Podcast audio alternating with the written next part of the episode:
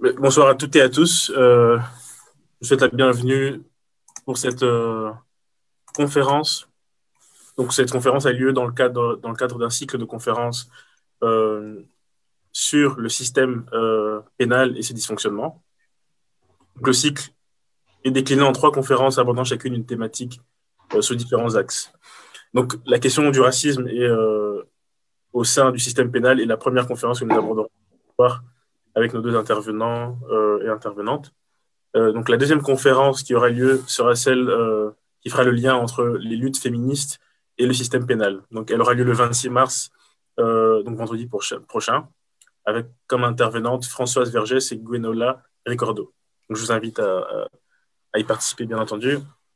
Donc la troisième et dernière conférence fera le lien entre le système pénal et le système capitaliste. Elle aura lieu le 22 avril avec euh, comme intervenants Harold Sachs et Anaïs Henegel. Donc ensuite, on aura une quatrième séance qui sera surtout une, séance de réflexion collective euh, qui aura lieu le 9 avril avec la présence de euh, Claire Hugon. Donc ça, se déroulera sur Zoom avec donc, les, les, événements qu'on a actuellement, c'est pas possible de le faire en direct. Donc le but sera d'entamer une réflexion collective autour des analyses et problématiques soulevées lors des conférences qu'on aura vu précédemment. Donc, euh, avant d'aller dans le vif du sujet, pardon, euh, la conférence va se dérouler en deux temps. Donc, il y aura d'abord les, intervenants, enfin, les interventions et ensuite euh, les questions-réponses à la fin.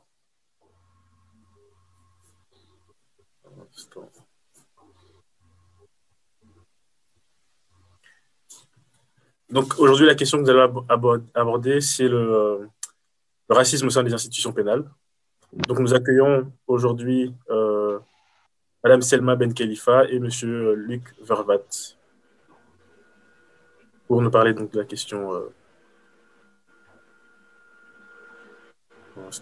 Donc, Madame Selma Ben Khalifa, donc, est notre première intervenante, elle est avocate et euh, fait partie du réseau Progress Lawyers Network à Bruxelles depuis 2001 elle est spécialisée euh, en droit des étrangers. Elle s'est illustrée notamment dans l'affaire Mauda.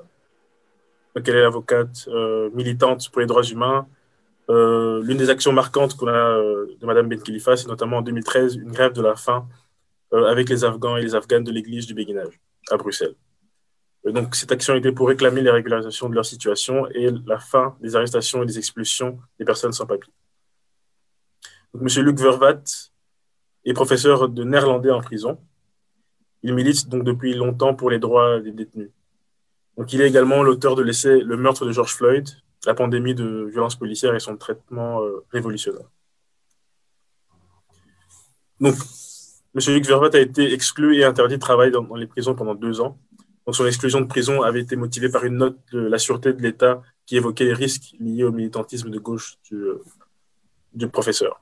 Donc l'État belge a été condamné à verser des indemnités pour dommages euh, matériels et moraux d'un montant de 8 825 euros à M. Euh, Luc Vervat. Donc, M. Luc Vervat est activiste sur les questions carcérales et militante pour les droits humains. Donc, voilà. Euh, si vous avez des choses à compléter, n'hésitez pas. Mme Ben Khalifa et M. Luc Vervat. Donc, comme je l'ai mentionné plus tôt, donc, la conférence aura lieu en deux temps. Donc, d'abord, les, les interventions et puis les questions du public. Donc, pour entrer dans le vif du sujet, euh, il y a un constat euh, qui est fait depuis euh, pas mal de temps, c'est qu'il y a une grande proportion d'étrangers en prison comparé à la société, au reste de la société. On, dit que 44% des étrangers, en prison originaires de plus de 130 pays. Les étrangers font l'objet de discrimination à tous, à tous les stades de la chaîne pénale. Davantage contrôlés en rue, ils sont plus vite arrêtés et plus facilement placés sous mandat d'arrêt ce qui explique leur surreprésentation dans les prisons. Donc, pour entamer notre conférence de ce soir, la première question que nous allons poser à nos, deux intervenants et intervenantes, c'est pouvons-nous dire que les institutions pénales sont racistes? Pourquoi le système pénal cible-t-il davantage les personnes racisées que les personnes euh, blanches? Et pourquoi les personnes blanches échappent-elles échappent au pénal? Donc, je vais, euh, nous allons commencer donc par Madame Ben Khalifa. Vous pouvez euh, la parole.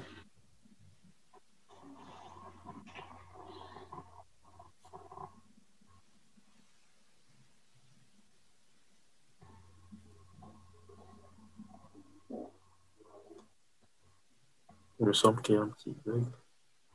Hmm. Madame ben Khalifa? Vous m'entendez? Oui, oui. Est-ce que vous avez entendu la question ou vous voulez que je la répète?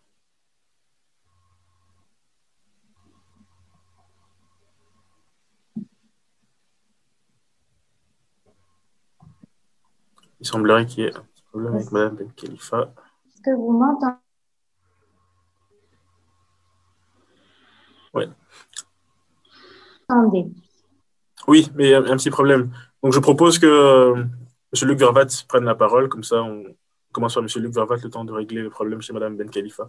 Donc, est-ce que vous souhaitez que je répète la question ou Vous c'est, euh, m'entendez Bon, ça va, euh, ça va très bien. Ça va très bien, merci. Euh, tout d'abord, merci pour l'invitation et bonne soirée à tous et à toutes. Euh. Selma, tu veux commencer? Ah, Je continue alors. Oui, vous pouvez y aller. Ça va. Ben, Vous donc voilà, merci. au- Euh, oui. Euh, donc voilà, euh, je pense que je tiens aussi à vous remercier pour euh, attirer l'attention à, cette problématique des prisons et du racisme. Du racisme, bien sûr, on en parle euh, déjà pas mal ces derniers temps, et heureusement, et malheureusement en même temps.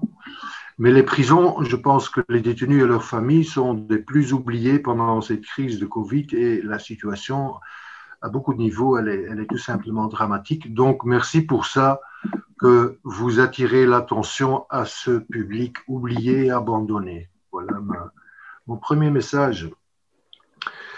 Deuxièmement, sur la question des prisons et le racisme des, des institutions pénales, je trouve que la question, elle contient le fait que, euh, pour moi, la question du racisme n'est pas une question de d'apprendre aux gens d'être euh, gentils, d'être respectueux, euh, etc. Bien sûr, il le faut, il faut l'être, mais la question est que le racisme, pour moi, euh, c'est une question systémique, c'est une question de système, c'est une question d'institution. Et pour moi, la prison en est l'expression par excellence de ce racisme institutionnel.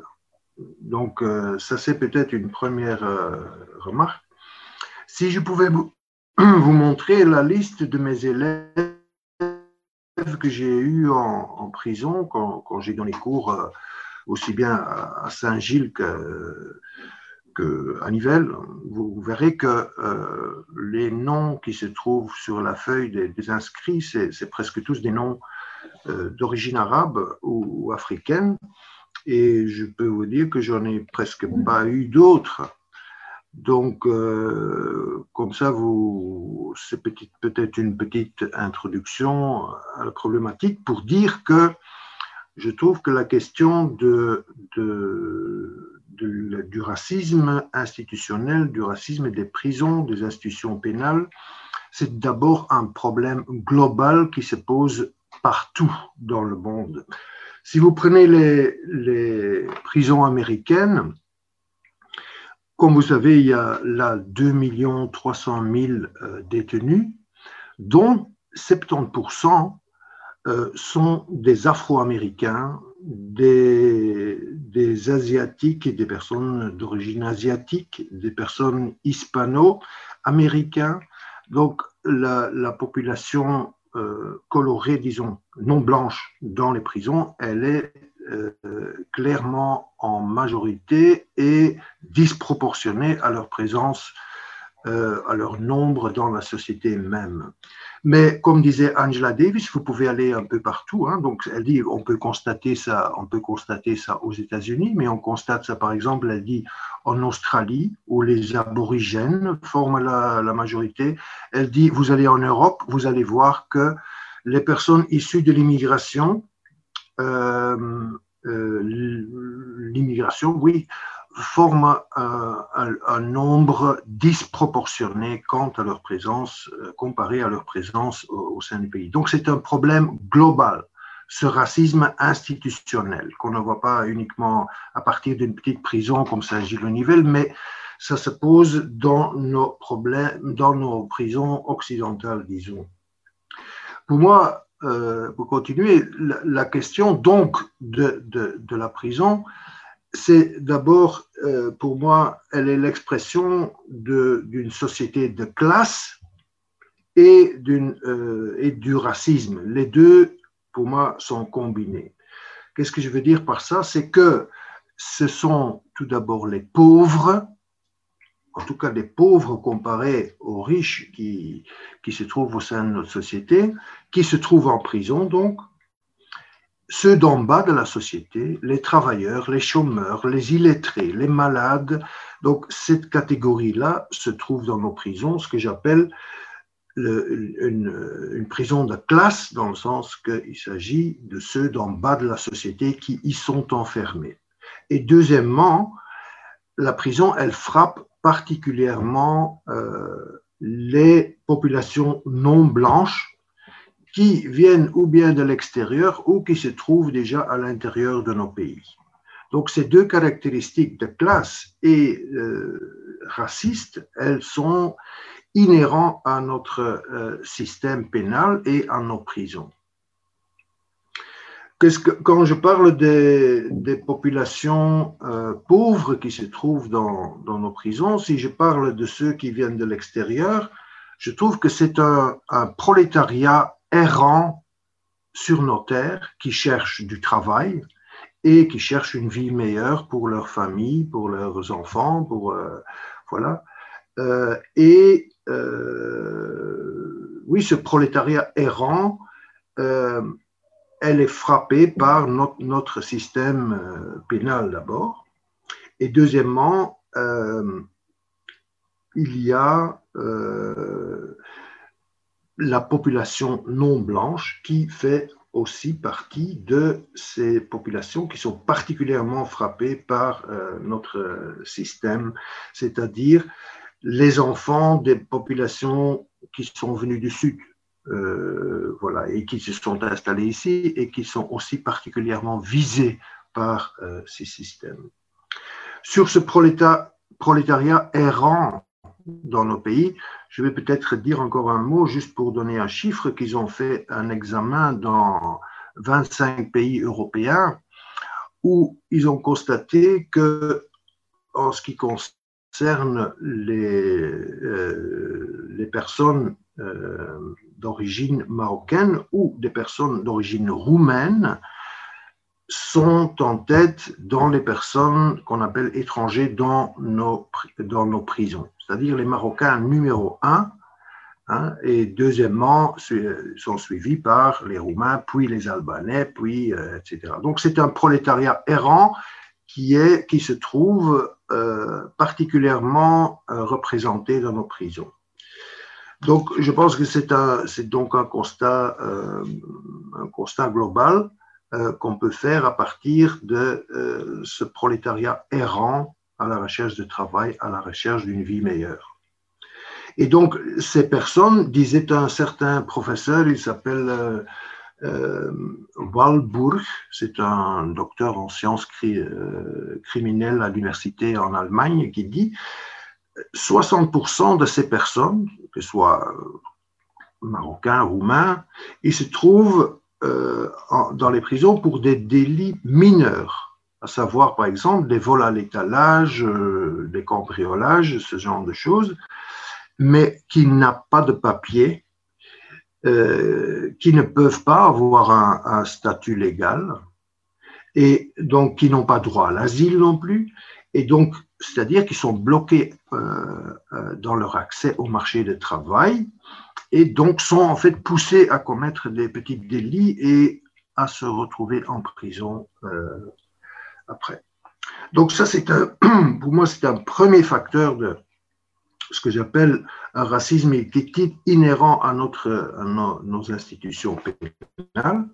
Et deuxièmement, et ensuite, je dirais, il faut savoir qu'en Belgique, je veux quand même rappeler que bientôt, le, mois de mai, on va euh, se souvenir qu'il y a 30 ans, qu'il y a eu le premier soulèvement à Forêt, où il y a les jeunes qui se sont révoltés contre le contrôle au, faciès.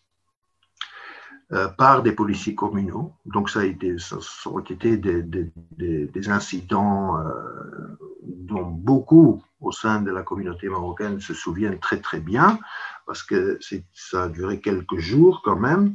Euh, et donc, c'est un peu étant à différentes autres communes. Et donc, là déjà, il y a 30 ans, on avait déjà une, une révolte contre aujourd'hui euh, aussi. Donc, on, me contrôle parce que je suis noir, parce que je suis euh, d'origine marocaine, parce que je suis non blanc. Donc, cette problématique se pose déjà il y a, il y a 30 ans. Et donc, on a répondu à ça non euh, en changeant la manière de fonctionner par rapport à ces communautés, par rapport à ces jeunes, mais en installant des contrats de sécurité euh, qui devaient donc empêcher les jeunes à devenir euh, criminels, etc. Donc les contrats de sécurité, ça date déjà d'il y a 30 ans où on n'a pas voulu répondre à ce constat des jeunes qui se révoltaient contre le contrôle aux faciès.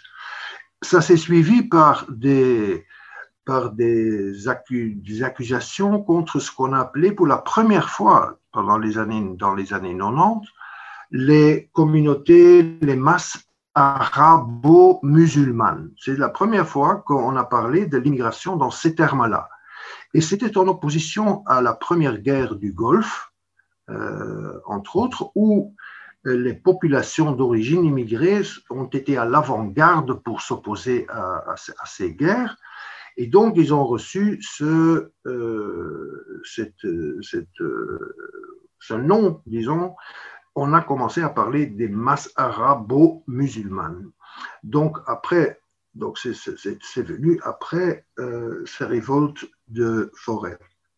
Et on peut faire un saut plus loin, à partir des attentats du 11 septembre aux États-Unis, on a constaté qu'on a commencé à euh, superposer la question du terrorisme avec les populations d'origine immigrée qui, qui, étaient de plus en plus considérées comme l'ennemi intérieur, des ennemis, des enemy within, comme on dit.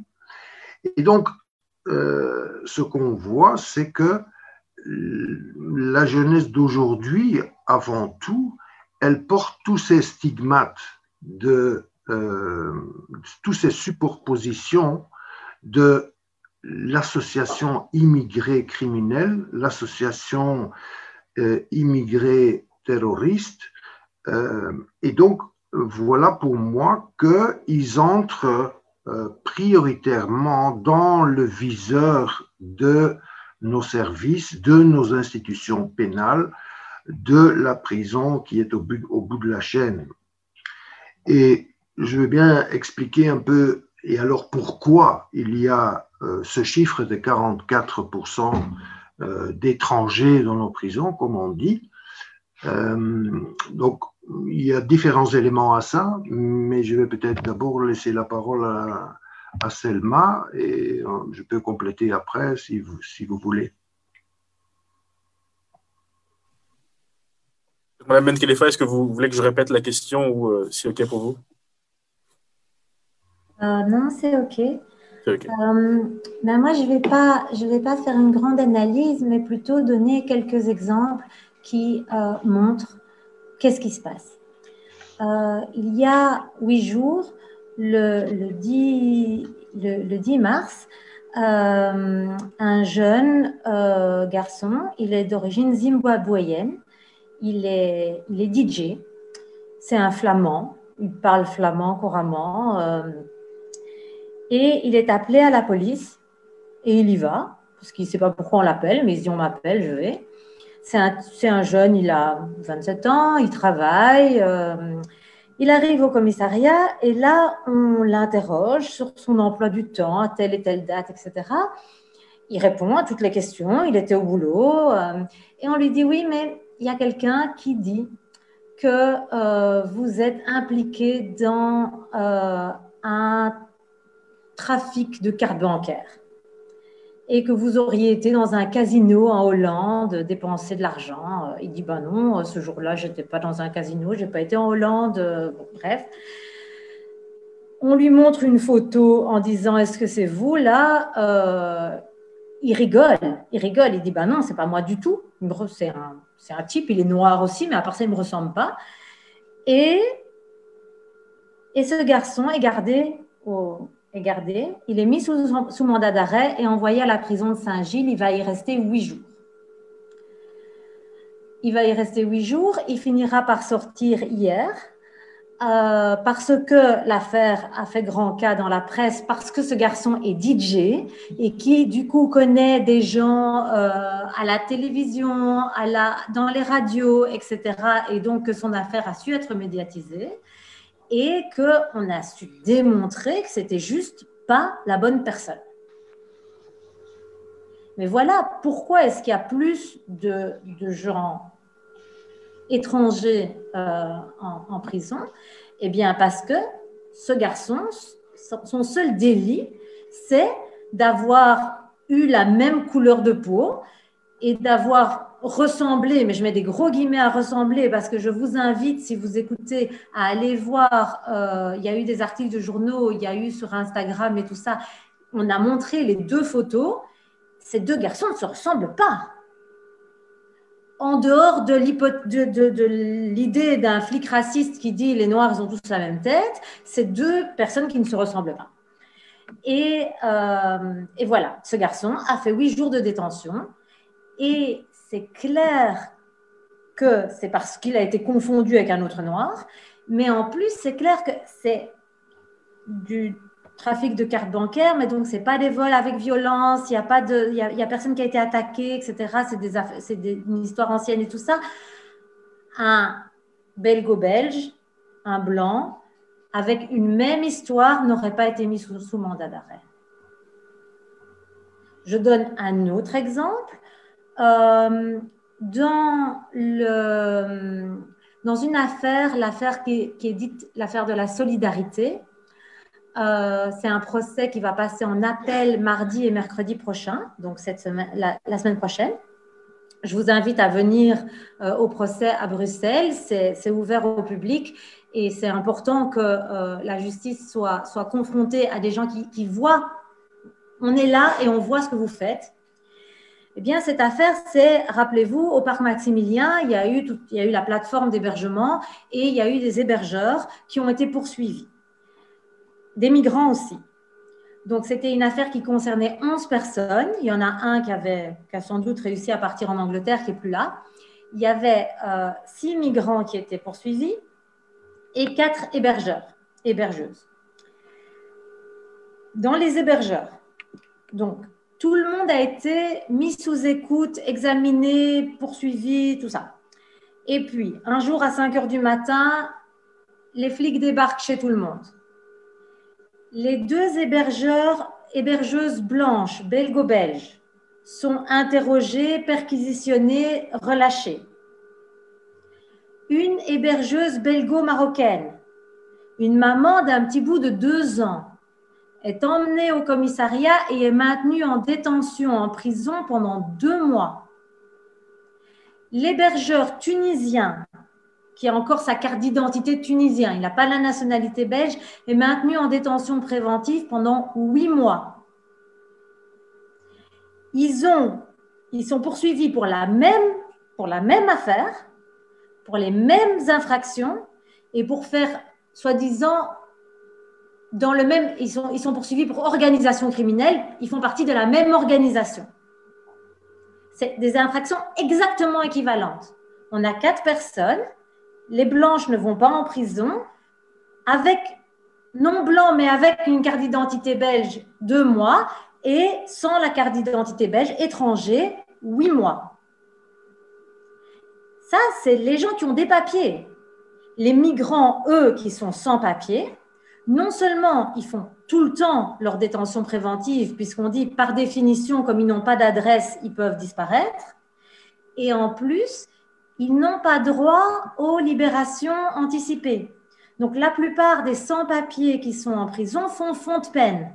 Donc ils ont des peines beaucoup plus longues Parce que si quelqu'un est condamné à 6 ans, bah, souvent, il peut sortir au bout de deux ans. Au tiers de sa peine, il a des possibilités de remise en liberté. Alors que sans papier, sans adresse, il n'y a aucune possibilité de remise en liberté. Donc, les étrangers sont non seulement plus mis, mis sous mandat d'arrêt, sont plus détenus en préventive, mais en plus font des peines beaucoup plus longues.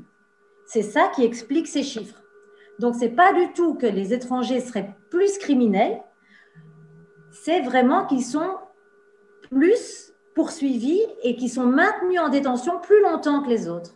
Et ça, c'est vraiment ce que Luc appelle du racisme structurel. C'est organisé comme ça. Donc, et ça, tout ça est indépendant des individus. Le juge qui décide ça n'est pas individuellement raciste. Et si vous lui dites qu'il est raciste, il sera très vexé. Il n'est pas du tout d'accord avec ça. Mais c'est organisé de manière à ce que ça se passe comme ça, même sans que les individus ne soient d'accord avec euh, le racisme d'État qui, est, mis en place. Est-ce que j'ai répondu? Oui, peut-être pour précision, parce que c'est vrai que c'est souvent euh, difficile de parler de structurel, de problèmes structurels. Comment est-ce que vous, vous expliqueriez euh, avec un peu plus de détails ce caractère structurel-là? Eh bien, par exemple, le fait que quand on n'a pas de papier, on fait des peines plus longues, c'est prévu par la loi.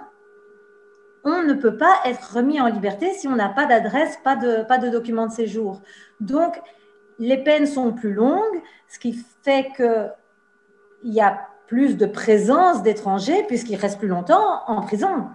Et ça, ce n'est pas du tout l'individu juge qui le décide, c'est organisé comme ça par, euh, par le système carcéral belge.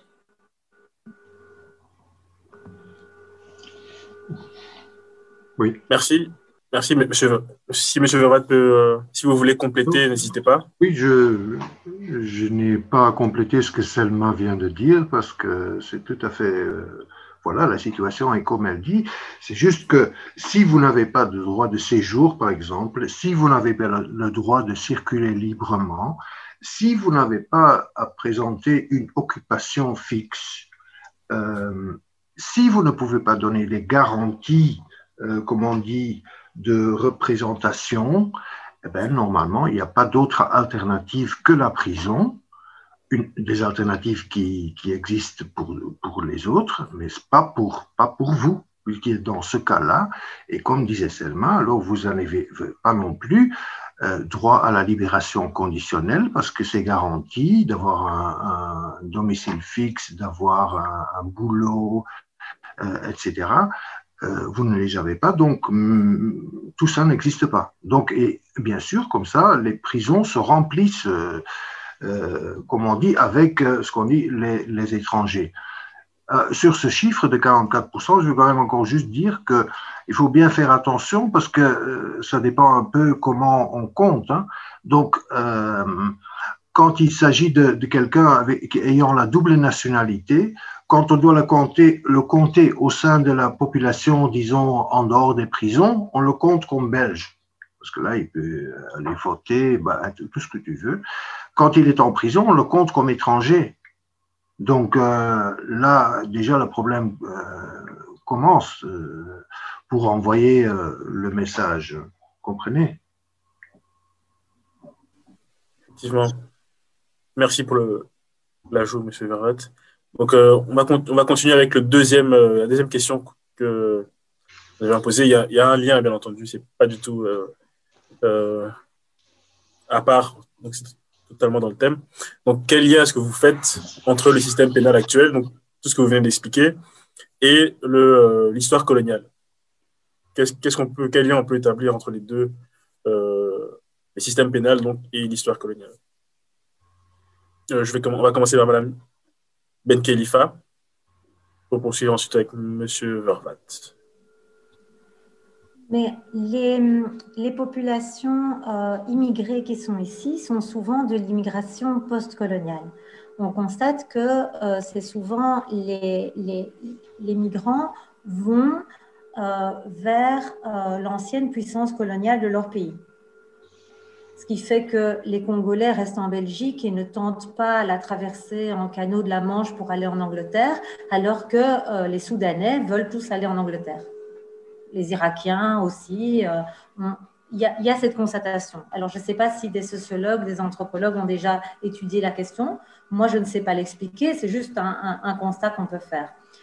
Euh, et le, système actuel, il, faut savoir qu'il y a quelque chose en, droit pénal dont on doit se rendre compte, c'est qu'il y a quelque chose qui s'appelle la politique des poursuites.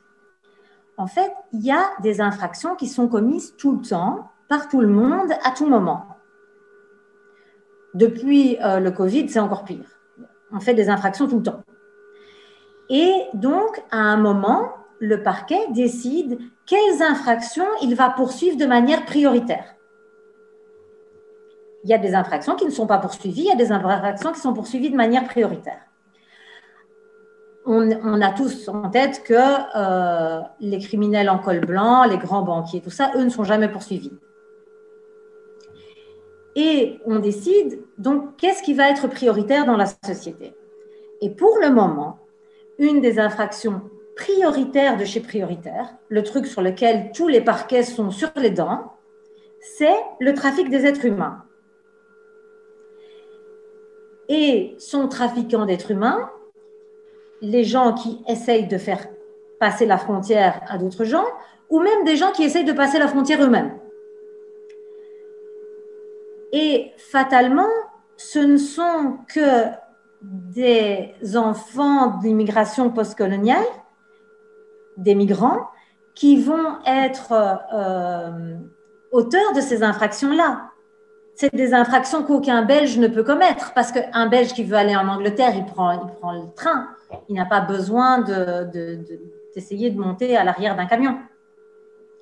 Donc, il n'y a qu'une certaine catégorie de la population qui peut commettre cette infraction. Et on décide que c'est cette infraction-là qui est prioritaire. Mais au point que cette infraction est plus poursuivie que euh, le viol, le harcèlement, le, des, infractions qui pourtant, pour, un sentiment de sécurité dans la population, euh, nous concernent plus. les violeurs, c'est quelque chose, ou les pédophiles, c'est quelque chose qui peut, peut, me mettre, moi, ou mettre mes enfants en danger. Le trafiquant d'êtres humains, finalement, eh bien, pourtant, le parquet décide que c'est ça qui est prioritaire.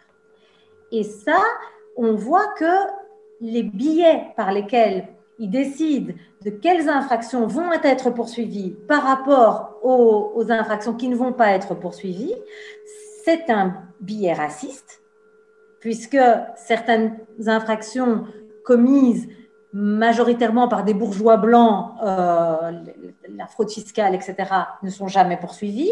Certaines infractions commises par un peu tout le monde, euh, la violence conjugale par exemple, euh, sont poursuivies, mais quand dans, certains cas et pas dans d'autres, c'est-à-dire beaucoup plus dans des, dans des milieux euh, issus de l'immigration euh, postcoloniale. Et donc, et ce biais raciste euh, vient vraisemblablement de tout le racisme appris et intégré de par la colonisation. C'est-à-dire, le noir et l'arabe sont potentiellement dangereux. Et ça, cette, euh, dangerosité euh, des Noirs et des Arabes, c'est vraiment quelque chose qui est issu euh, de la mentalité coloniale. Ça vient pas de, ça a été exacerbé évidemment en, une islamophobie depuis 2001, mais ça existait bien avant. Et c'est vraiment toute cette construction du, sauvage euh, qui justifiait euh, que les colons avaient le droit d'être armés euh, pour pouvoir se défendre, etc., et, qui, a, continué d'imprégner les mentalités jusqu'à aujourd'hui et qui, selon moi, explique le, le, biais raciste de, de la politique des poursuites.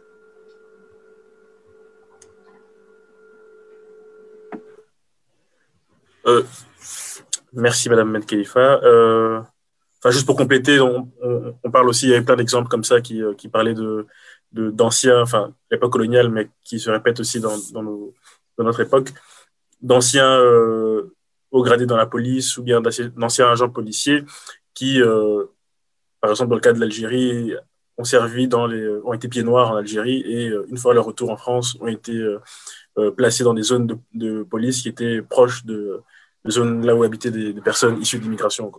Donc, euh, ces questions-là aussi, je ne sais pas si vous voulez commenter ça ou euh, vous voulez passer à autre chose. donc, je passe la parole à M. Vervat pour la même question. Donc, quel lien vous faites entre l'histoire coloniale et le système pénal actuel? Vous, vous, avez juste cité un lien qui est très clair entre cette, guerre. Donc, euh, mais voilà, c'est le constat que notre, ce qu'on vit aujourd'hui, on ne peut pas le comprendre sans, sans le passé. Il y, a, il y a un lien clair et, direct et il faut, et ce que, ce que font les militants décoloniaux, dont on peut apprendre beaucoup, pour faire justement ce lien et, essayer euh, de comprendre ce qui, ce qui, se passe autour de nous, euh, pas seulement en Belgique, mais un peu plus globalement dans ce monde, parce que la colonisation, c'est-à-dire euh, que les pays occidentaux ont envahi le monde entier, l'ont partagé, etc., c'était quand même le l'événement, le, qui, était le plus déterminant euh, depuis ces, dernières euh, centaines d'années. Hein. Donc, euh, je pense qu'elle est fondamentale en ce qui concerne la, formation de nos conceptions, de, nos mentalités. voilà, pour moi, ça c'est clair que, ce lien, il, est là et qu'il faut creuser et qu'il faut euh, démonter ces mécanismes comme le font effectivement les, militants des coloniaux.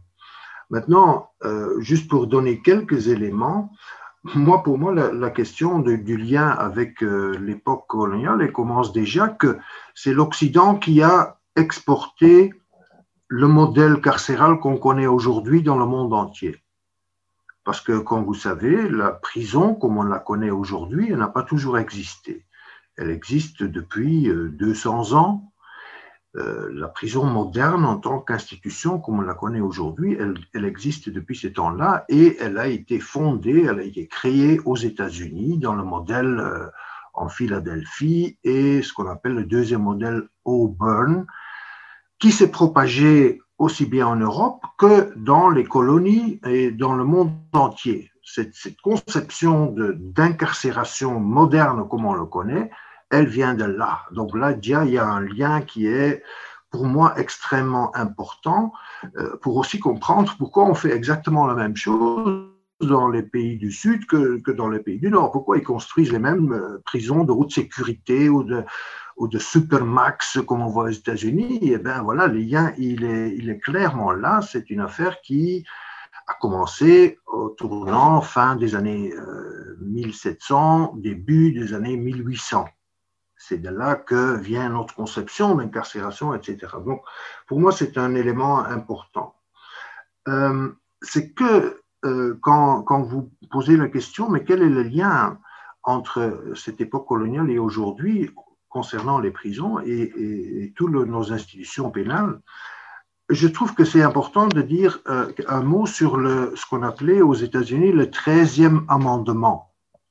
Donc, on avait aboli euh, l'esclavage aux États-Unis, euh, disons 1800, 1860, 1870, quelque chose comme ça. Donc on disait que c'est fini, euh, on ne va plus transporter des esclaves ici, l'esclavagisme ne, peut plus exister, etc. Mais ils ont ajouté un, un amendement, ce qu'on appelle le 13e amendement, qui disait que oui, l'esclavage est fini, sauf quand il s'agit des prisons. Euh, je peux lire le texte, donc il dit euh, ni esclavage, ni servitude involontaire, si ce n'est en punition d'un crime dont le coupable aura été dûment condamné. Voilà. Donc, on, a fait l'exception que dans les prisons, oui, l'esclavagisme pourrait, exister, ce qu'ils ont fait d'ailleurs. Hein. Donc, c'est intéressant et ça nous choque. Mais en même temps, tu te dis, quand tu prends certaines législations récentes, ici en Belgique par exemple, où comme vous savez, euh, tout le monde est égal, on a tous les mêmes droits, on a tous les, mêmes droits humains, etc. Mais quand il s'agit de prison, là, on a aussi notre, notre 13e amendement, c'est-à-dire que quand, par exemple, vous êtes binational, on peut vous expulser quand vous sortez de prison. Une peine qui n'existe pas pour un belgo-belge. Hein. Et donc, pour moi, c'est un 13e amendement, parce que soi-disant, tout le monde est égal, sauf quand il s'agit de...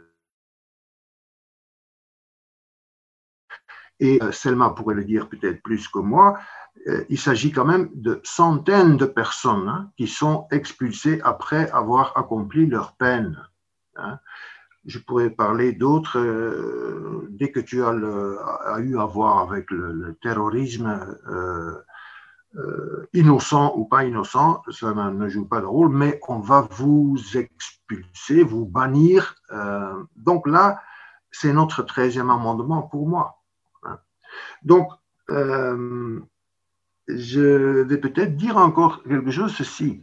Donc, par exemple, les prisons en Belgique, ça date des années 1800, 1840 euh, avec la constitution de la prison de Tongres et les, les dizaines qui, qui, se sont construites dans cette période-là. Donc, pas, même pas il y a 200 ans. Tout ce parc euh, pénitentiaire qu'on connaît en Belgique, il date de cette époque-là. Et quel était le but? C'était de donner, disait-il, plus d'humanité aux détenus, plus de conditions euh, acceptables, fini euh, les, punitions corporelles en public, etc. Donc voilà, comme je vous dis, ça vient des États-Unis.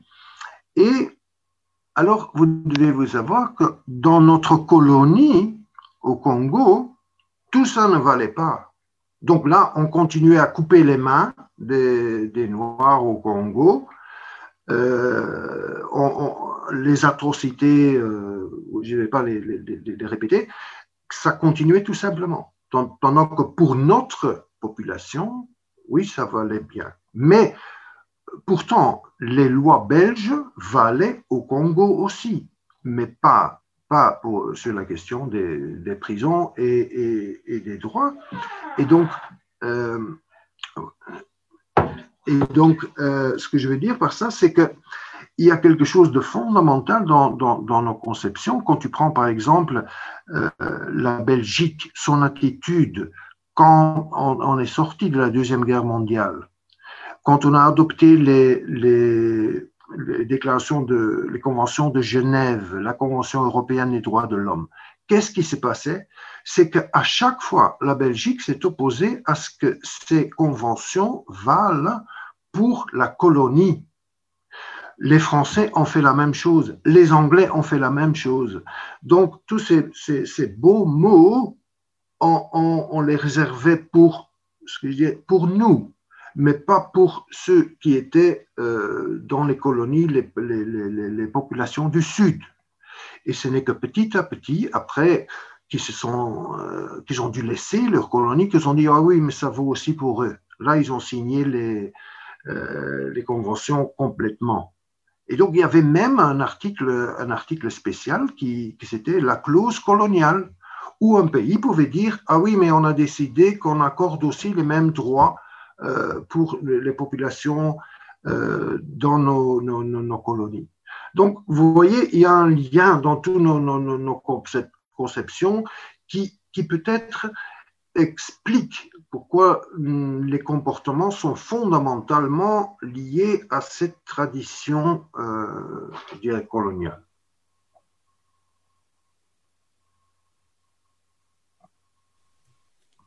Merci, M. Verbat. Pour continuer dans, le même ordre, euh, vous avez parlé tout à l'heure de euh, Mme Ben Khalifa aussi, de certaines pratiques, de certaines, certaines pratiques qui étaient beaucoup plus assimilées aux personnes afrodescendantes ou bien venant des pays venant de l'immigration. Alors, de toutes les pratiques qui causent du tort social, pourquoi est-ce qu'on se concentre presque essentiellement sur celles que l'on assimile aux personnes racisées, aux personnes issues de l'immigration vous, pouvez, vous, pouvez, prendre la parole. Où est-ce qu'elle est, est, euh... Oui, oui. Je pense qu'elle va, elle, va, revenir bientôt. J'espère. Ben, pourquoi, pourquoi ça, ça, ça, frappe surtout et, particulièrement euh, les populations ici du, issues euh, du Sud, euh, je dirais ça comme ça, euh, ben, oui, j'ai déjà donné quelques éléments. Errant, une, population, les enfants de l'immigration ici, hein, à cause du délit de faciès, euh, à cause de tous les stigmates qu'on colle systématiquement.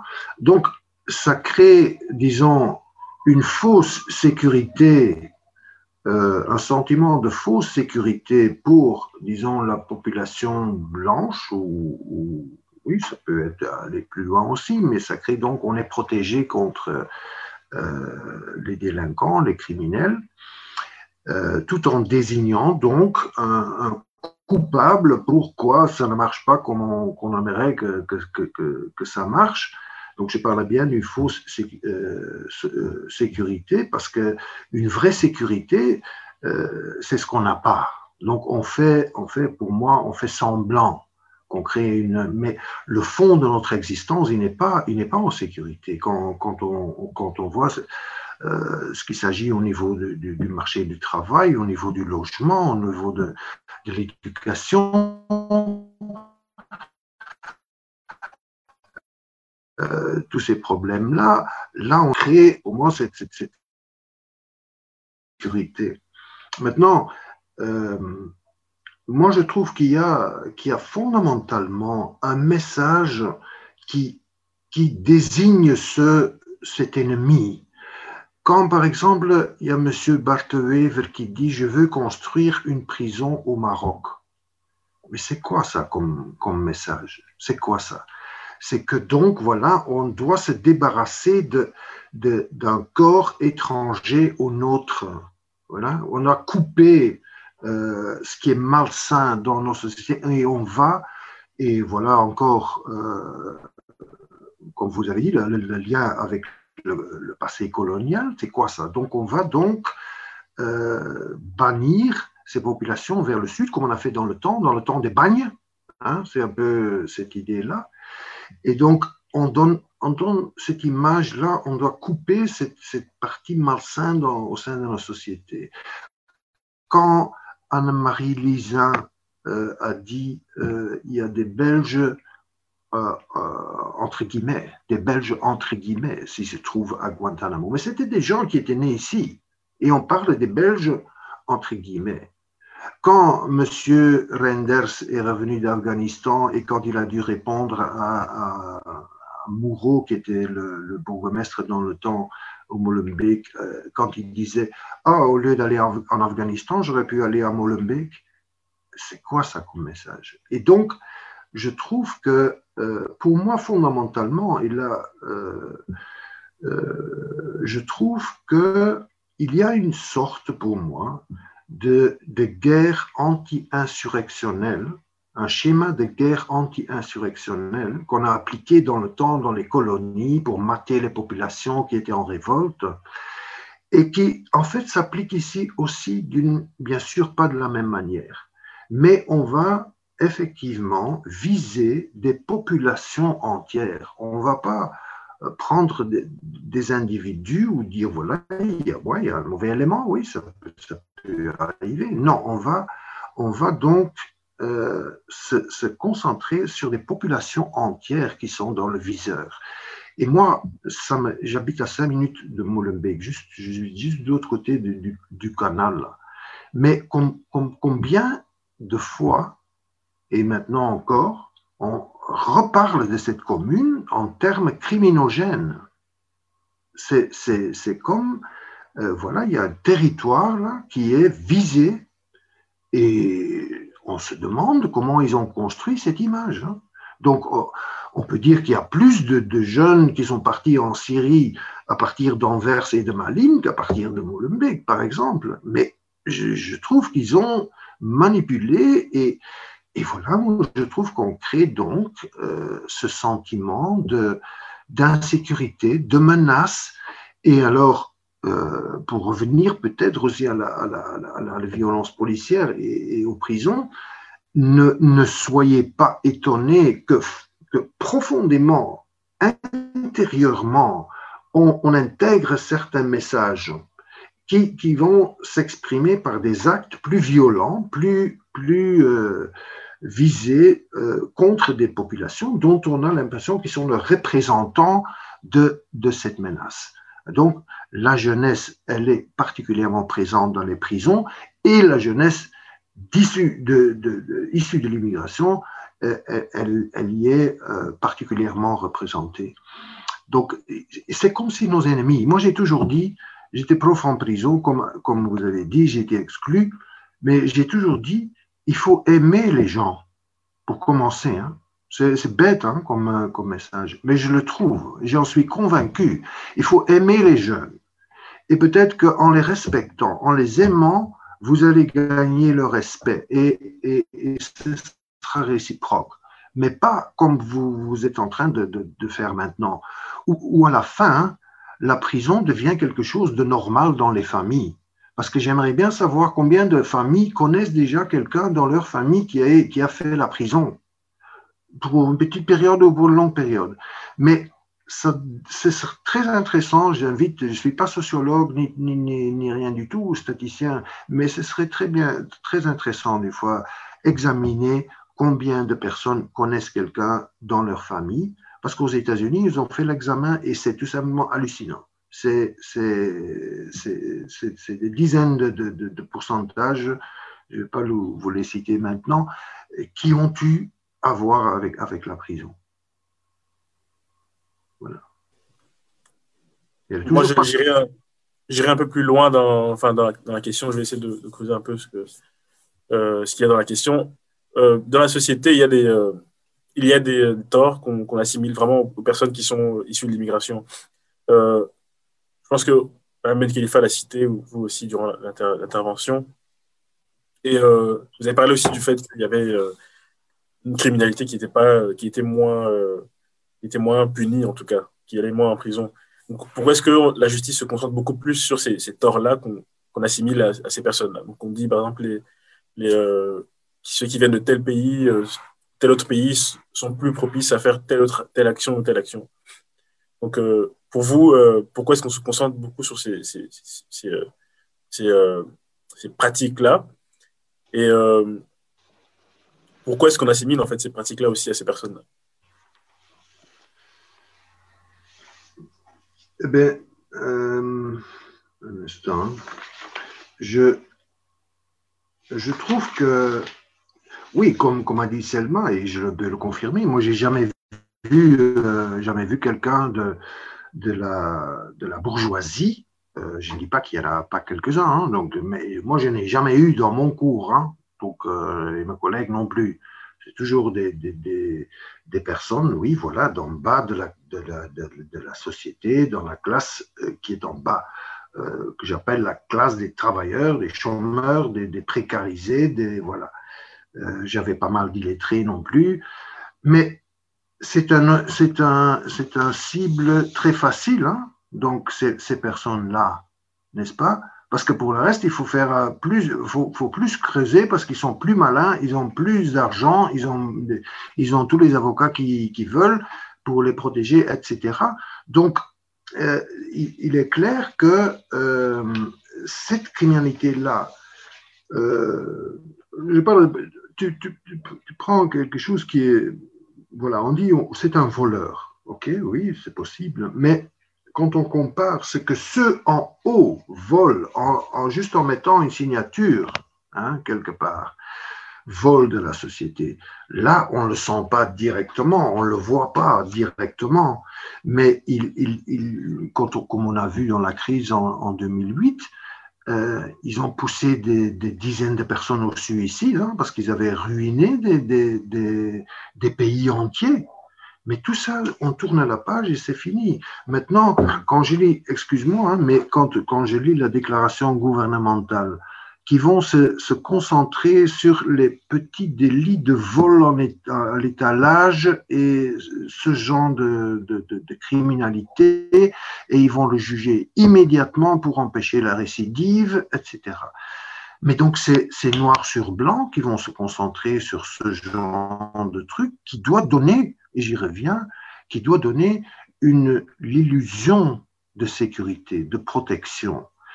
Mais ceux qui honnêtement, ceux qui nous volent, qui nous, qui nous, voilà, qui nous, qui nous enlèvent euh, les, moyens pour faire fonctionner une société normale.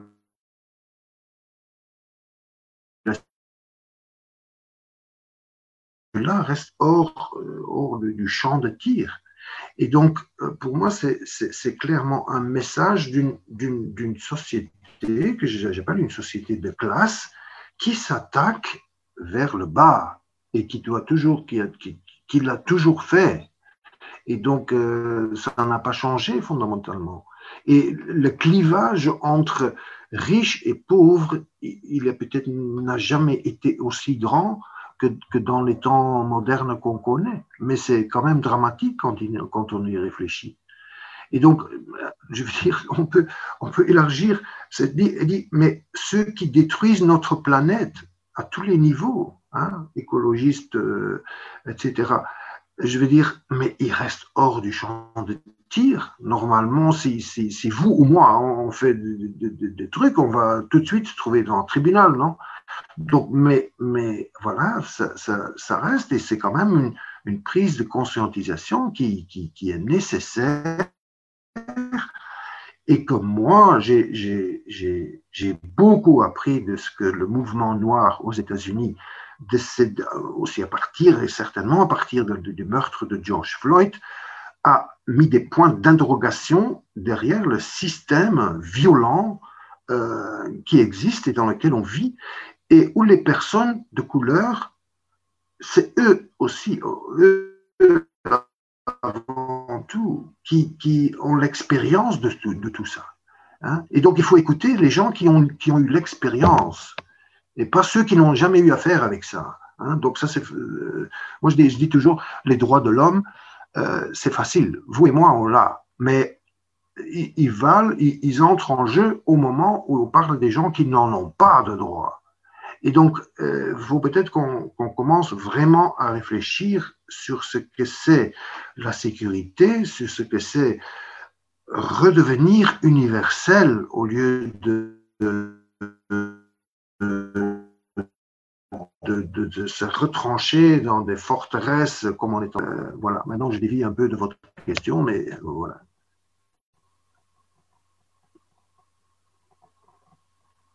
Maintenant, je ne vous entends pas. Désolé, je n'avais pas, pas, allumé mon micro. Ah oui. Merci pour votre intervention. En tout cas, il n'y a pas de souci. Euh, je je clarifie juste que Mme Ben Khalifa a un souci technique, donc elle devrait nous rejoindre incessamment sous peu et on lui posera aussi la question du coup. Euh, en attendant, ben, je vais vous poser les questions. On a reçu quelques questions du public, donc je vais vous les poser. Comme ça, vous pouvez donner quelques éléments de réponse aussi.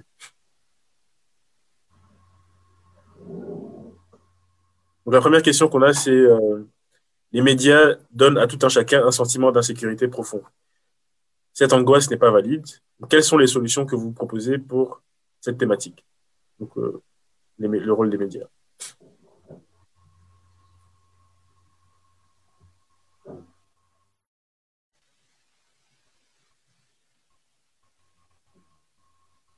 Oui. Oui, vous, vous, euh, voulez que je répète la question? Ah oui. Non, j'ai compris, mais après l'image c'était un peu figé comme ça, mais maintenant je, je vous vois bien. Pas de souci. vous pouvez y aller euh, Oui, donc la, solution, moi, je, personnellement, je pense qu'on doit s'inspirer des mouvements de masse qui, comme, on a connu aux États-Unis et comme, on connaît aussi chez nous, hein, donc euh, c'est clair. Euh, je trouve qu'on doit euh, soutenir les familles avant tout, parce que pour moi, c'est le, c'est, pour moi, c'est, c'est la garantie. Pour moi, c'est, par les familles entouré et soutenu par un mouvement de masse qu'on peut changer un climat et qu'on peut faire reculer euh, cette évolution, cette piste glissante sur laquelle on se trouve vers plus en plus de violence et ce que j'appelais, et je pèse mes mots, vers un fascisme moderne. Hein, donc parce que c'est sur cette piste-là euh, qu'on est en train de glisser si on n'arrête pas. Euh, c'est une idée pour moi qui est essentielle. Qu'est-ce qu'on peut faire? C'est soutenir ces familles qui sont confrontées à ces violences, c'est soutenir ces familles euh, qui se trouvent depuis des mois maintenant devant qui demandent que les conditions auxquelles on soumet les détenus et les familles et leurs enfants, c'est soutenir ces euh, cette problématique-là, ces familles-là qui sont impliquées. Je trouve que c'est pour moi, euh, moi, c'est l'orientation qu'on euh, peut suivre. Deuxièmement, moi, je trouve à la personne qui pose cette question, moi, je trouve qu'on doit redevenir utopiste, c'est-à-dire on doit recommencer à rêver d'une autre société. Et cette utopie, ils essayent de la pousser euh, vers le bas en disant tout le temps, non, non, mais on est la seule alternative possible, la meilleure société, société imaginable. Vous vivez dedans, c'est le meilleur du monde. C'est d'ailleurs pour ça que euh, personnes issues de l'immigration souvent viennent ici parce qu'on dit que c'est magnifique ici, c'est la, terre dans la liberté, etc. Mais euh, une utopie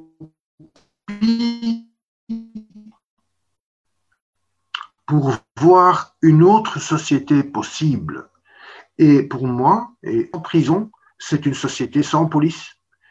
Et alors on va me dire, mais c'est impossible, mais peut-être euh, ayons ça comme objectif et construisons peut-être euh, petit à petit un chemin qui peut, pourrait nous amener vers là. Je vous donne un exemple. Euh, je connais pas mal d'anciens détenus qui ont purgé souvent des longues peines, mais qui ont un message d'espoir, qui ont un message aux jeunes, euh, les jeunes qui respectent ces gens, parce qu'ils ont, ils ont vécu le pire, ils ont vu, ils ont vu le bas, ils ont, ils ont été ramenés souvent à l'existence que j'appelle l'existence nue.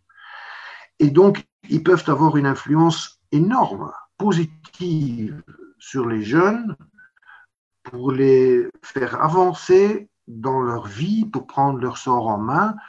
Je parle par exemple de, quelqu'un que je connais très bien, comme Jean-Marc Mailly, qui a fait presque 20 ans de prison et qui va témoigner partout où il peut dans les, dans les prisons, maisons de jeunes, institutions de protection, etc. Il a une pièce de théâtre, etc. Il y a tellement il y a, beaucoup, disons, de personnes comme ça qu'on pouvait mettre ensemble et avoir une, influence positive au sein de cette société dans le sens de euh, faire revivre l'espoir, faire, oui, faire renaître euh, cet espoir qu'une autre société est possible. Donc, je trouve que ça, c'est quelque chose. Il y a tellement de richesses dans cette société qu'on pourrait investir dans la jeunesse, dans, plein de secteurs. Et pour moi, à partir des, des, tout, des tout petits, hein, donc pas, pas attendre jusqu'à avoir des, des, des, gamins de 14-15 ans là-dedans. Euh, pour moi, c'est des formules qui sont intéressantes. Euh, je connais des expériences aux États-Unis où des ex-détenus qui ont été condamnés dans le temps pour des, actions, oui, des actions violentes qu'ils ont formé des groupes au sein des communautés pour empêcher justement euh, qu'il y ait violence, qu'on ne doit pas tout le temps appeler la police pour euh, dès qu'il y a un bruit de, de voisins ou je ne sais pas quoi. Donc, il y a des modèles d'auto-organisation euh, euh, des quartiers, des populations qui pourraient nous, nous amener sur un chemin de, de, de, libération de, de, la piste sur laquelle on se trouve aujourd'hui. Donc, des solutions, moi je les vois comme ça. Les familles, mettre au travail et, engager toutes ces personnes qui ont un vécu euh, de, de, de, oui, souvent assez terrible, euh, pour utiliser leur expérience pour éduquer, pour nous éduquer euh, sur, une autre manière de, prendre les choses, nos vies en main, par exemple. Voilà, c'est peut-être un peu global et tout, mais pour les médias, j'ai pas de, j'ai pas de réponse, honnêtement. Je veux dire, pour, en, soi, j'ai pas de réponse. Vous créez là vous, votre propre média, c'est déjà euh, pas mal, je trouve. Effectivement, effectivement. Euh, je vais poursuivre. Madame Benkefa a un souci apparemment avec sa connexion Internet, donc je doute qu'elle puisse nous, rejoindre euh, bientôt. Donc la seconde question qu'on a, c'est que manque-t-il selon vous dans la législation antiraciste et ou dans l'organisation des procédures judiciaires pour empêcher les biais raciste de se concrétiser en discrimination et donc en, condamnation euh, aussi? Vous voulez bien répéter la question, s'il vous plaît? Il n'y a pas de souci. Donc, que manque-t-il, selon vous, dans la législation euh, ou dans l'organisation des procédures judiciaires pour empêcher les biais racistes de se concrétiser en discrimination. Et donc euh, en condamnation aussi. Le problème, le problème on, a énuméré quelques, quelques problèmes qui sont là euh, quant à la condamnation des personnes, par exemple, pas en, séjour euh, légal ou n'ayant pas la liberté. Donc, vous pouvez inscrire dans. Euh, comment vous pouvez inscrire ça dans la loi? Dans le sens, la question à prendre en main, c'est régler la question de l'immigration qu'on appelle aujourd'hui illégale, euh, en acceptant pour moi que oui, il y a des populations qui vont se déplacer à cause de la misère, à cause de la guerre, à cause du fait qu'ils veulent un meilleur avenir. Ça a toujours été comme ça dans l'histoire et ce sera, valable aujourd'hui aussi. Donc, si vous voulez enlever ce, ce, disons, cette chasse aux migrants euh, il faut régler le problème de ce qu'on appelle aujourd'hui l'immigration illégale et en régularisant les populations qui se déplacent. Et ceux qui pensent que euh, toute l'Afrique ou toute l'Asie ou toute euh, l'Amérique latine viendra chez nous, ils, se trompent. Hein. C'est pas comme ça que l'immigration marche. Oui, il y aura des dizaines de milliers. Et quoi? On n'a pas assez de moyens peut-être? Euh, Est-ce que ce n'est pas un peu, pas un peu, le retour du boomerang quand on fait le lien avec l'histoire coloniale?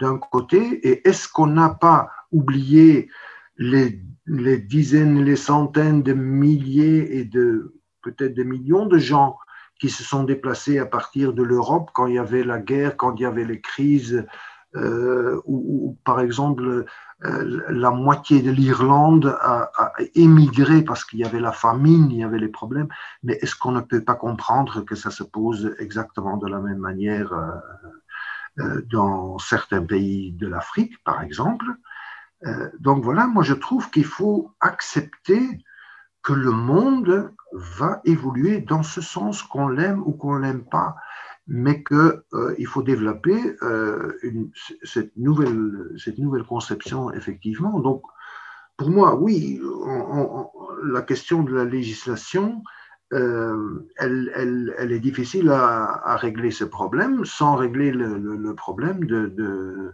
de, de l'immigration qu'on appelle illégale aujourd'hui. Voilà. Et je, rajoute quand même, vous avez parlé de. Est-ce que notre société n'a pas assez de moyens pour accueillir des personnes qui viennent ici? Mais il y a aussi la question de, de l'apport que ces personnes-là Exactement. Ont ici, en fait, et de, l'importance qu'ils peuvent avoir en venant Exactement.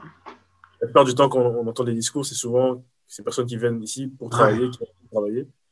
Mais les situations euh, administratives leur en empêchent, les en empêchent.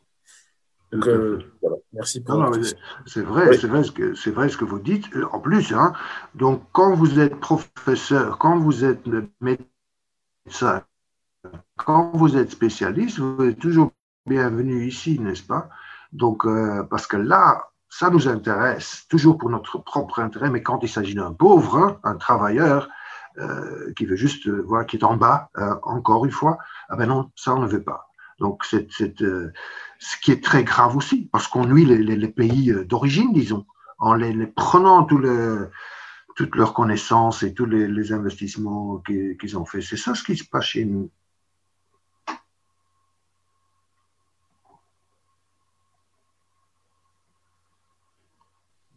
Une, prochaine question.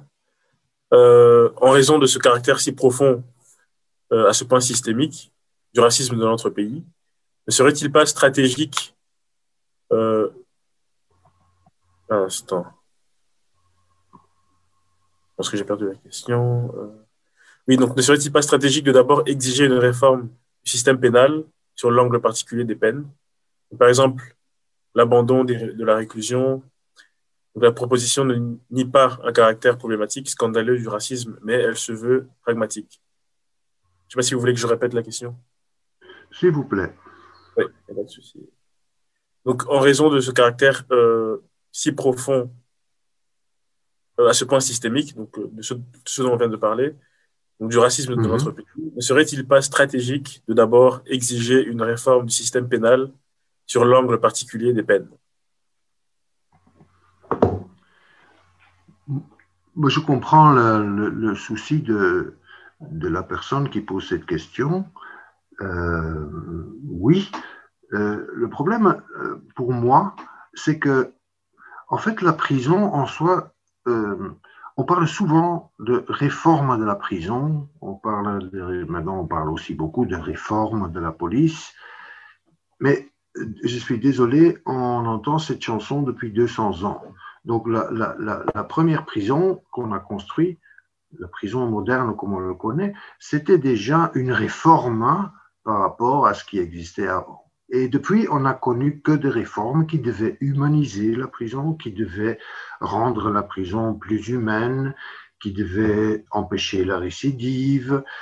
Et euh, pour arriver à la conclusion, 200 ans après, que le résultat est toujours le même. On a une récidive, disons, de 50 à 60% euh, Il y a des gens, des personnes, des professeurs qui ont, commencé à réécrire euh, euh, tout, le, j'arrive pas à dire le nom, le, livre avec tous les, lois et les, les trucs là, euh, la conclusion qu'ils voulaient mettre dans leur, dans leur concept, c'est que la prison ne, pouvait être que euh, la toute dernière euh, solution.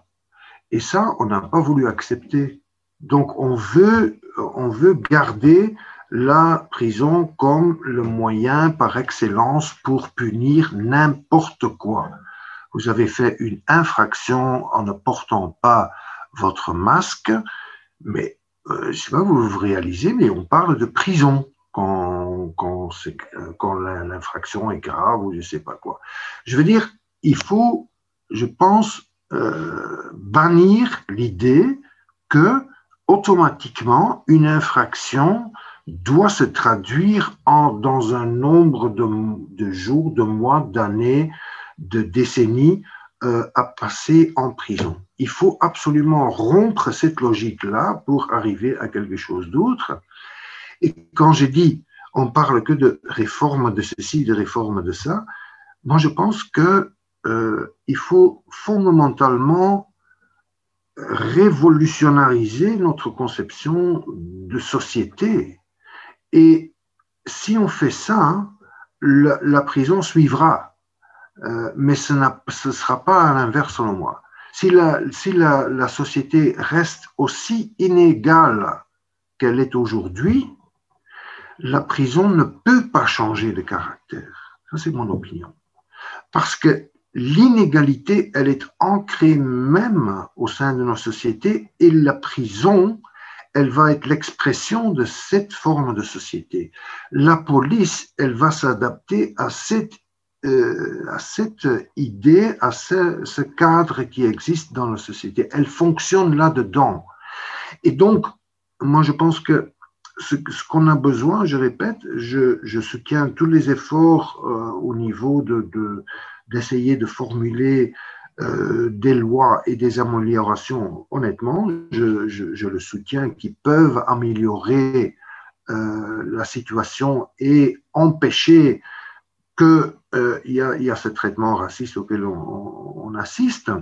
Mais je pense que le fond doit être le changement au sein de la société même. Comme je vous ai dit, j'attends beaucoup de l'action des familles etc., qu'on se réunisse autour de cela. Et comme on a vu avec George Floyd, c'est à partir de là que le système recule et que pour la première fois, peut-être, on aura une condamnation d'un policier, hein, parce que normalement, 99% des cas sont tous classés, comme on voit d'ailleurs en Belgique. Hein. Ce qu'on a vu, c'est que dès qu'il y a un mouvement, mais vraiment large, eh ben là, on doit, euh, on doit reculer et on doit changer euh, toute conception. C'est la première fois qu'on a vu ça, euh, depuis si longtemps. Comme disait Angela Davis, on le demande depuis des décennies et maintenant, voilà, il y a, il y a un mouvement de masse qui s'empare de ces revendications et je crois que c'est vraiment la, le chemin à suivre. Effectivement. Merci beaucoup. Donc, on va, on va, prendre une dernière question et ensuite on va clôturer euh, l'événement. Euh, donc. Selma, Selma, elle m'abandonne là. Oui. oui, malheureusement, elle a, un elle a, un problème de connexion et euh, elle ne pourra pas revenir, malheureusement. On la remercie quand même euh, pour l'apport, en tout cas, qu'elle a, qu a donné au début de la conférence. Donc la dernière question, c'est euh, y a-t-il des initiatives au niveau parlementaire et ou dans différents parquets pour déconstruire les biais racistes de la justice belge? À votre connaissance, en tout cas. Ben, mon cher modérateur, je ne suis pas bien placé pour vous répondre à cette question.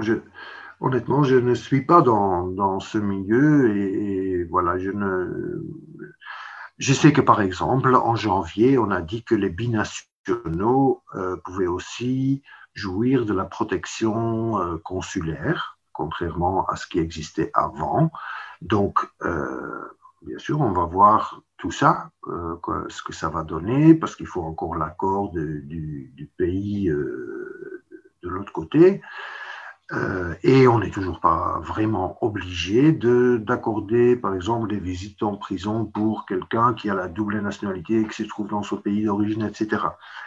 Euh, ce que je trouve, euh, pour moi, c'est qu'il faut abolir au niveau euh, parlementaire par les lois, c'est la loi qui a été adoptée après les attentats euh, qu'on a connus à Bruxelles, qui qu'on appelle la loi sur la déchéance de la nationalité, qui rend plus facile de déchoir quelqu'un, bien sûr binational, de sa nationalité. Pour moi, il y a une peine, une seule, c'est-à-dire vous êtes belgo-belge ou vous êtes belgo-marocain ou belgo-congolais, ça n'a aucune importance. Le, délit, au moins, qui soit égal pour tout le monde et pas double peine pour, euh, euh, pour les autres. Il y a deuxièmement, euh, il y avait donc la loi sur ou la révision de la protection consulaire qu'ils avaient fait M. Jens et M.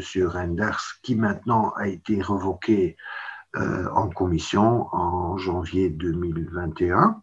Donc ça, c'est un pas. Et il y avait aussi la loi de l'expulsion de, euh, je pense, de, de M. Franken, qui euh, pouvait expulser vers ce qu'on appelle toujours son pays d'origine, n'est-ce pas? Parce que même, euh, il n'y a pas d'origine du tout. Hein, donc, je veux dire, c'est des gens souvent qui sont nés ici, qui sont de troisième ou, etc., génération. Et donc, je reviens là sur la question des, prisonniers euh, qui ont la double nationalité ou qui n'ont pas la nationalité euh, belge, qui sont donc immédiatement et automatiquement qu'on veut les expulser euh, vers ce qu'on appelle leur pays d'origine, même s'ils sont nés ici.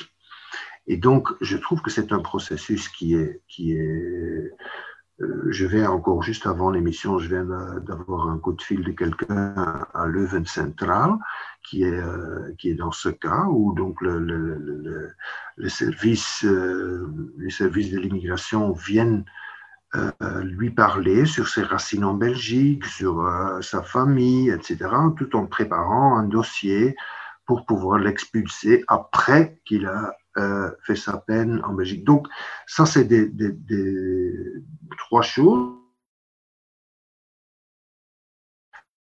La loi de, de, l'expulsion, je trouve que c'est des, choses à régler euh, en urgence. Merci. Merci beaucoup, M. Vous euh, Je vous remercie de votre participation, en tout cas. Euh, je remercie aussi Madame Ben Khalifa pour sa participation à cette conférence-là. Je vais donc doucement clôturer donc, la, conférence et euh, je vais essayer de faire une petite conclusion et un, résumé de ce, qui a été dit ici. Euh, donc ce qu'on peut retirer en tout cas de, des interventions ici. Donc, premièrement, je pense qu'on a, fait un, constat clair, clair qui est que les institutions pénales en Belgique ont un caractère structurellement raciste dans par la manière dont elle, elle, traite différentes affaires de, de, droit, selon que ce soit euh, euh, une personne qui est identifiée comme étant issue de l'immigration et une personne qui est euh, pas identifiée comme issue de l'immigration. Mais il y a aussi les, billets, comme vous en avez parlé, M. Vervat, qui sont liés à, des, conditions de classe. Ensuite, on a fait le lien que tous ces, constats-là sont aussi liés, bien sûr, à l'histoire que nous partageons avec euh, les pays d'origine des personnes euh, issues de l'immigration, donc le lien colonial qui, qui, lie les pays européens en général avec euh, ces ressortissants-là. Donc pour finir, on a identifié aussi le long de la conférence qu'il y avait des, des, comportements, des pratiques qui étaient assimilés automatiquement à des personnes identifiées comme étant étrangères, comme étant issues de l'immigration, etc. Et que ces pratiques étaient plus durement puni que euh, d'autres pratiques. Donc, comme M. Vervat l'a souligné, donc, il y a des personnes qui, dans notre société qui euh, font des pratiques qui, font plus de tort à la société que des petits vols, etc., et qui sont moins, euh, moins réprimés au niveau, de la, de, la justice. Donc, M. Vervat, est-ce que vous avez un dernier mot à nous dire? Je tiens à vous remercier pour votre modération. Et comme j'ai dit, pour avoir choisi ce thème, j'en profite pour euh, saluer euh, bah, les familles euh, des détenus. et voilà, je pense que ça peut apporter un petit lueur d'espoir qu'ils ne se sentent pas abandonnés et, et laissés voilà, dans, leur, dans leur trou, comme on dit, ce qui, est, le cas aujourd'hui. Donc voilà, merci d'avoir attiré l'attention sur cette problématique. Euh, Peut-être que, oui, quelque chose qui m'a fait très mal dans le temps quand j'ai travaillé en prison, c'était que je ne pouvais pas enseigner à des personnes euh, dont ils disaient que de toute façon, ils vont être expulsés. Ils n'avaient pas droit, ils n'avaient pas droit à suivre des cours parce que de toute façon, il ne faut pas apprendre le français ou le néerlandais ou autre chose. Euh, ça, c'est, voilà, pour moi, ça, c'est structurel. Pourquoi quelqu'un, même si c'était le cas, Et pourquoi il n'a pas le droit à, l'instruction Pourquoi il n'a pas le droit à l'éducation comme tout autre être humain euh, Ça, je trouve structurel, ça. Et donc voilà, il y a des. J'invite tout le monde, si vous avez l'occasion, allez visiter un détenu en prison. Entrez dans les prisons. Essayez qu'il sorte de, de, l'ombre dans laquelle il se trouve dans cette société. Demandez l'autorisation, essayez de, prendre contact avec les visiteurs ou visiteuses de famille, euh, de prison. Euh, et voilà, il y a tellement de choses à faire, il y a tellement de choses à voir, et c'est une manière de d'introduire cette problématique cachée euh, au sein de la société, parce qu'il y a des histoires. Peut-être juste mon dernier mot, c'est ce petit livre euh, dont vous avez parlé d'ailleurs, ce procès de, de la solidarité. Euh, il y a aussi le procès des Soudanais. Hein, il y a deux procès en même temps, le 23, ce 23 mardi. Il y a des, des histoires, c'est les, les, témoignages des, des inculpés, de sept des inculpés. Et c'est des histoires très, très, très touchantes pour comprendre un peu le pourquoi, pourquoi des gens ont émigré, euh, les difficultés, la, vie terrible qu'ils ont connue euh, chez nous avant alors de, se retrouver en prison. Donc voilà, c'est au moins mon, mot de, de la fin pour dire que essayons que tous ces gens soient libérés qu'il y a des excuses sur les traitements qui sont subis. Merci beaucoup. Vous avez anticipé, parce que je comptais vous demander justement, vu que Mme Ben n'est plus là, de, de, parler du livre un peu. Mais merci beaucoup en tout cas. On s'est compris. On s'est compris. On s'est compris, effectivement. on s'est compris. En tout cas, je vous remercie beaucoup. C'était très intéressant, comme, comme toujours, de vous entendre. C'est un plaisir. Euh, donc je, je, vous donne rendez-vous la semaine prochaine, donc le 26, euh, le 26 euh, mars prochain. Donc nous aurons donc la deuxième conférence du cycle qui est sur donc le, les questions de, féminisme. Je vais vous dire le titre exact. Donc le lien entre euh, donc, le féminisme anticarcéral, le pénal a-t-il sa place dans les luttes féministes? Donc je vous invite à nous rejoindre la semaine prochaine et euh, voilà. N'hésitez pas à suivre Monsieur Ben euh, Vervat et Madame Ben Khalifa dans leurs activités respectives et ils, font tellement de choses dans la société que ce serait intéressant de, de voir ce qu'ils font en dehors. Donc voilà, je vous souhaite une bonne soirée à toutes et à tous et, et un bon week-end aussi. Aussi. Et au revoir. Ciao.